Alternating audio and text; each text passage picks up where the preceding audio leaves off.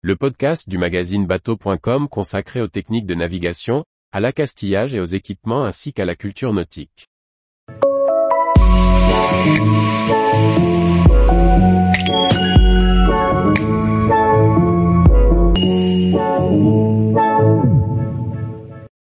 HMS Beagle, le mythique bateau du tour du monde de Darwin.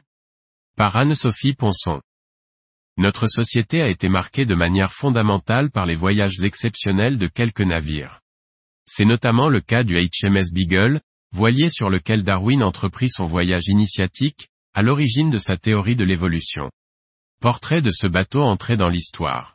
Le HMS Beagle est le navire aux origines d'un tournant de société majeur dans notre histoire, la théorie de l'évolution de Darwin. Quel est ce voilier au destin sans pareil? Le HMS Beagle est un navire de guerre anglais de la classe des Cherokee, plus petit qu'une frégate, il fait environ 28 mètres.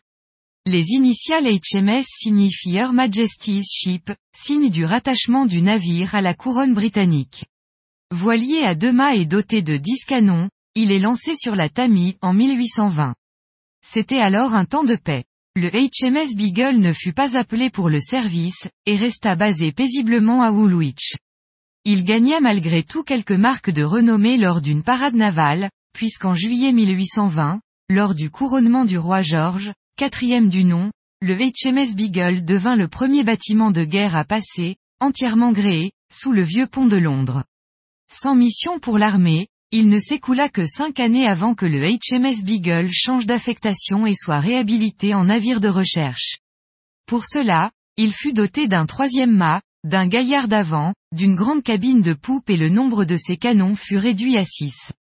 Après avoir été transformé en navire de recherche, le HMS Beagle entreprit une première mission hydrographique en Amérique du Sud.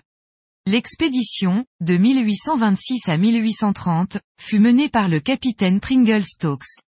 Cependant, l'isolement et de potentielles carences plongèrent ce dernier dans une profonde dépression, à tel point qu'il tenta de se suicider en août 1828 et finit par mourir quelques jours plus tard. Le commandement fut transféré à son lieutenant, Robert Fitzroy qui se montra tout à fait capable. En 1831, le HMS Beagle part pour un deuxième voyage qui dura cinq années, avec notamment pour mission de cartographier les côtes d'Amérique du Sud. Il est toujours commandé par Robert Fitzroy. Celui-ci décide d'embarquer avec lui un jeune homme cultivé, en partie pour ne pas souffrir du même isolement que son prédécesseur. Il s'agit de Charles Darwin. Lorsque Charles Darwin embarque sur le HMS Beagle, il a alors 22 ans. D'origine bourgeoise, Darwin est cultivé. Il a notamment commencé des études de médecine, puis de théologie, de botanique et d'entomologie. Alors, quand Robert Fitzroy cherche un naturaliste pour compléter son équipe et lui tenir compagnie, Darwin est chaudement recommandé à ce poste par son professeur John Stephen Senslow. Pendant les cinq années qui suivront, Darwin effectuera avec le HMS Beagle un tour du monde complet. Il étudiera sans relâche la géologie, la faune et la flore, et collectera de très nombreux spécimens qu'il enverra à Cambridge, accompagné de ses observations. Ce voyage contribuera à sa réputation grandissante de naturaliste. Il en tirera un ouvrage, Le voyage du Beagle, et les bases de sa théorie de l'évolution qui révolutionnera la pensée moderne.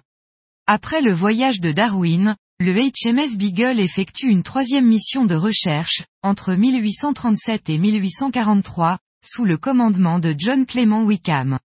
Ce voyage se concentre cette fois sur la cartographie des côtes australiennes. À l'issue de ce voyage, le lieutenant John Lore Stokes écrit à propos du HMS Beagle dans ses découvertes en Australie de 1846, Je me suis naturellement séparé d'elle avec regret. Ces mouvements, ces derniers temps, ont été observés avec anxiété, et il y a de fortes chances que sa structure se sépare et qu'elle périsse dans la rivière où elle a été assemblée pour la première fois. Pourtant, le vaisseau est encore solide. Après quelques travaux, il entame la dernière phase de sa carrière, affecté au service des gardes-côtes dans la lutte contre la contrebande. Ce n'est rien de plus qu'un poste stationnaire utilisé pour l'observation, pour le stockage et peut-être comme logement pour les hommes du service. En 1850, un groupe de marchands réclame l'enlèvement du Beagle. En effet, il était amarré au milieu d'une rivière étroite et, à marée basse, les navires avaient du mal à le contourner. Après de nombreuses correspondances, le Beagle est amarré près de Pagelsham dans la rivière. Puis, en 1863, le HMS Beagle change de nom et est renommé WV7. Enfin, en 1870, la carcasse en décomposition de WV7 est vendue à Murray et Trainer pour 525 livres.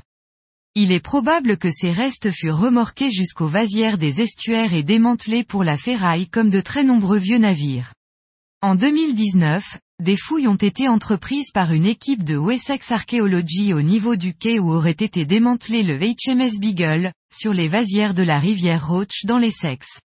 Néanmoins, aucun reste du navire n'a été formellement retrouvé. Pour s'en faire une idée, il faut maintenant aller au musée Nao Victoria à Punta Arenas, au Chili, où a été construite une réplique du HMS Beagle. Tous les jours, retrouvez l'actualité nautique sur le site bateau.com. Et n'oubliez pas de laisser 5 étoiles sur votre logiciel de podcast.